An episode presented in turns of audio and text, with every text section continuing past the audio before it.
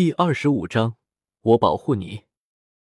云兰院，杜氏没有想到今天会吃这么大一个亏，而且还是老夫人亲自下的命令，连让他为自己辩解都不能。这个时候，姚奇轩去了前院喝酒去了，所以云兰院里也就是杜氏和姚希韵母女两个人在那里。韵儿，今天的事情你不该再提到锦兰不信任我们的事情，这个事情我们自己掩盖都掩盖不了呢。可是你居然还在这个时候提出，你不是自己找死是在做什么呀？杜氏有些生气的对着姚希韵说着。本来那个事情他已经极力的在掩饰了，眼看风声就要减轻了一些，可是这个时候他没有想到，首先提起这个事情的居然是自己的宝贝女儿。姚希韵正吃着东西，有些嗔怪的看着杜氏说着：“母亲，你说话那么大声做什么呀？”我现在还在吃东西呢，今天都饿了一天，都还没有吃东西呢。杜氏无力叹气，看着姚希韵说着：“韵儿，这个时候可不是吃东西的时候，你知不知道你今天做错事情了？你怎么会说起药的事情呢？你不知道那个药是怎么回事呀？”姚希韵看着杜氏那么着急、心焦的模样，有些不在意的说着：“母亲。”就是说了这个事情也没有什么事情，好吧？姚希韵有些不理解。只要是父亲是站在他们一边的，那么无论他们做了什么，那么最后都不会有太大的问题的。虽然说祖母厉害，不过这个国公府里，父亲才是那个说话最有权力的人。杜氏脸色有些难看的看着姚希韵不在意的样子，没有什么事情。现在你祖母要我们交出一个结果。你让我们去哪里去找一个结果呀？母亲，你怎么糊涂了？既然是我们给结果，那么这个结果是什么？就是我们说什么就是什么，随便给出一个替罪羊不就是了？姚希韵对于这个事情非常的不以为意。如果说这个事情是祖母亲自去查的话，或许他还会担心。可是现在是他们，那么就无需担心了。韵儿。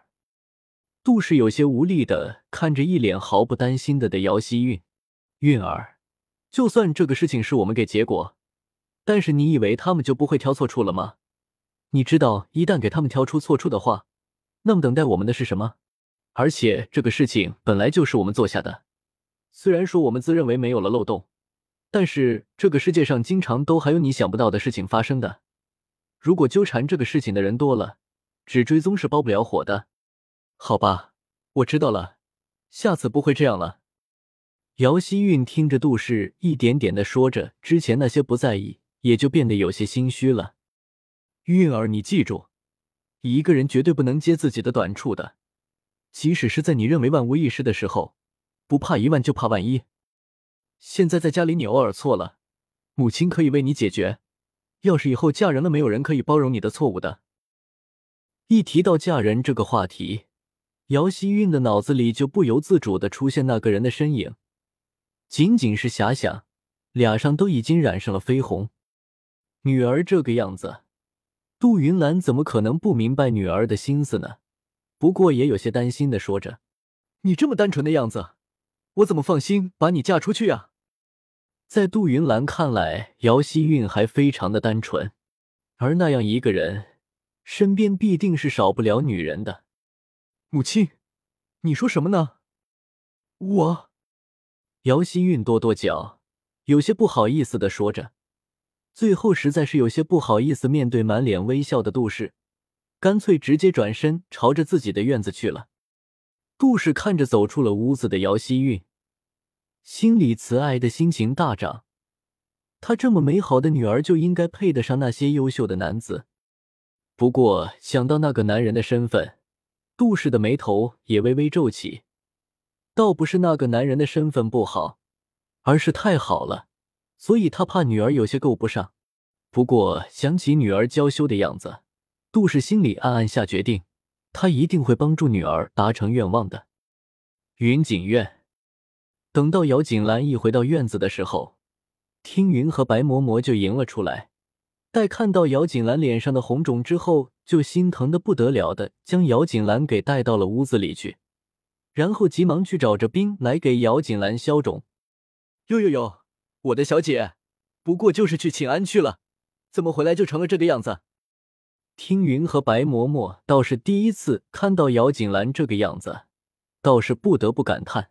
虽然早在将军府的时候就听说了锦兰小姐在国公府里不受宠爱，不过却也没有想到不受宠到了这个地步。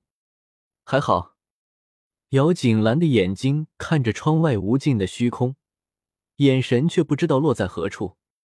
还好，这可心疼死老奴了。小姐这样娇贵的女儿家。怎么可以受到这样的对待呢？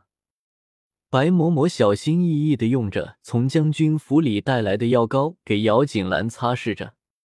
玲珑和听云站在旁边端着东西，以免白嬷嬷需要什么的时候不方便到手。姚锦兰收回视线，看着面前和自己一样眼睛红红的玲珑，还有脸上带着关切神情的听云，心里倒是回暖几分。不过，等到姚景巨的身影出现在他的视线的时候，姚锦兰的心都热了，脸上露出大大的笑容，迎接着姚景巨的到来。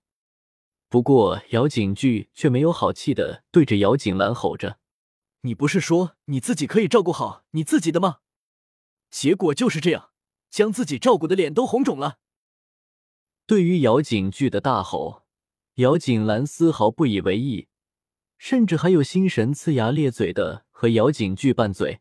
话说，景巨，我是你姐姐吧？你怎么每次看见我都对我大吼大叫呢？太没有风度了。话说，你对着别人的时候都还温文有礼吧？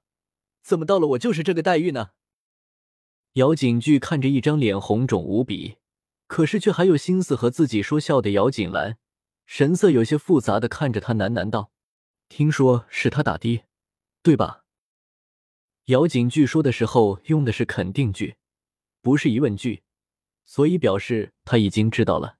姚景兰心里叹息，不想要他接触到那些黑暗的事情，可是却也担心，如果将姚景巨保护的太好，养成了他单纯的性子，以后会跟自己一样分不清人的好坏，以至于被人卖了还在帮人数银子。姚锦兰低下头。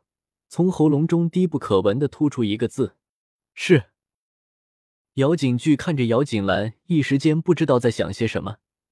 而白嬷嬷在处理好了姚锦兰脸上的伤之后，带着听云和玲珑出去了，将空间留给这一对苦命的姐弟。他怎么可以那么对你呢？姚景巨说着，像是在问自己，又像是在问那个不在这里的姚奇轩。姚锦兰看着姚景巨，故作没有事儿人一般的说着：“既然心疼我，那么以后你保护我就好了。”谁会心疼你啊？姚景巨放射性的和姚锦兰说着，不过随后看着姚锦兰那个犹如猪头的样子，撇撇嘴，状似不情愿的说着：“看在你已经成了猪头的样子，我勉为其难的保护你好了。”姚锦兰失笑。随后做出一个更加可怜的样子，说着：“既然我都成了一个猪头的样子，以后大概也没有男人会要我了。那么你还会继续养我吗？你一个女孩子家家的，怎么张口闭口都是男人啊？有没有点羞耻心呀？你的规矩礼仪学到哪里去了？”姚景巨听着姚景兰的话，那如墨一般的好看的眉头皱了起来。而且，你不过是受伤了，脸很快就会好的。怎么会没有人要呢？不过很久的看到姚锦兰都低着头没有说话后，姚景巨才有些不情愿的说着：“如果真的到了那么一天的话，我养你啊，所以不要担心了。”听到姚景巨的话，姚景兰心中一涩，那种感动溢满了心田，还在朝着外面蔓延着，忍耐住想要夺目而出的泪水，有些哽咽的说着：“好呀，我们这么说定了。”以后我要跟着你，你可不许嫌弃我烦人呀！姚景巨这么说的时候，心里也在暗暗下定着决心，他一定会变得强大的，强大到可以保护自己要保护的人。其实，姚景兰这么说真的不是开玩笑的。经历了前世莫倾城的背叛，这一生，姚景兰觉得自己已经没有了任何力气再去爱了。他这一世活着的目的。不过就是保护真心关爱自己的人，还有像杜氏母女和莫倾城那个负心汉复仇，其他的他什么都不想想了。今天的事情是夫人和姚希韵在算计你是吗？姚景巨一想到杜氏和姚希韵清秀的脸上居然闪过有些狠厉的神色，这一刻，姚景兰看着他的面容，突然发现其实他不是非常熟悉自己的弟弟。不过受惩罚的人是他们，不是吗？姚景兰轻描淡写的说着，话里没有因为受罚的是杜氏和姚希韵而高兴，因为对于姚景来说，这点惩罚还远远不够。你看你的脸，即使是受罚的是他们，可是你脸上的伤难道就是假的吗？也不知道你怎么那么笨，就是你要算计他们，也不用将自己给搭进去呀。而且他们受罚时就由自取，你呢？是你，因为你太笨了。姚景巨的话里一直都在教训姚景兰，可是姚景兰的脸上却一直都盛开着笑容，那么美丽，那么绚烂。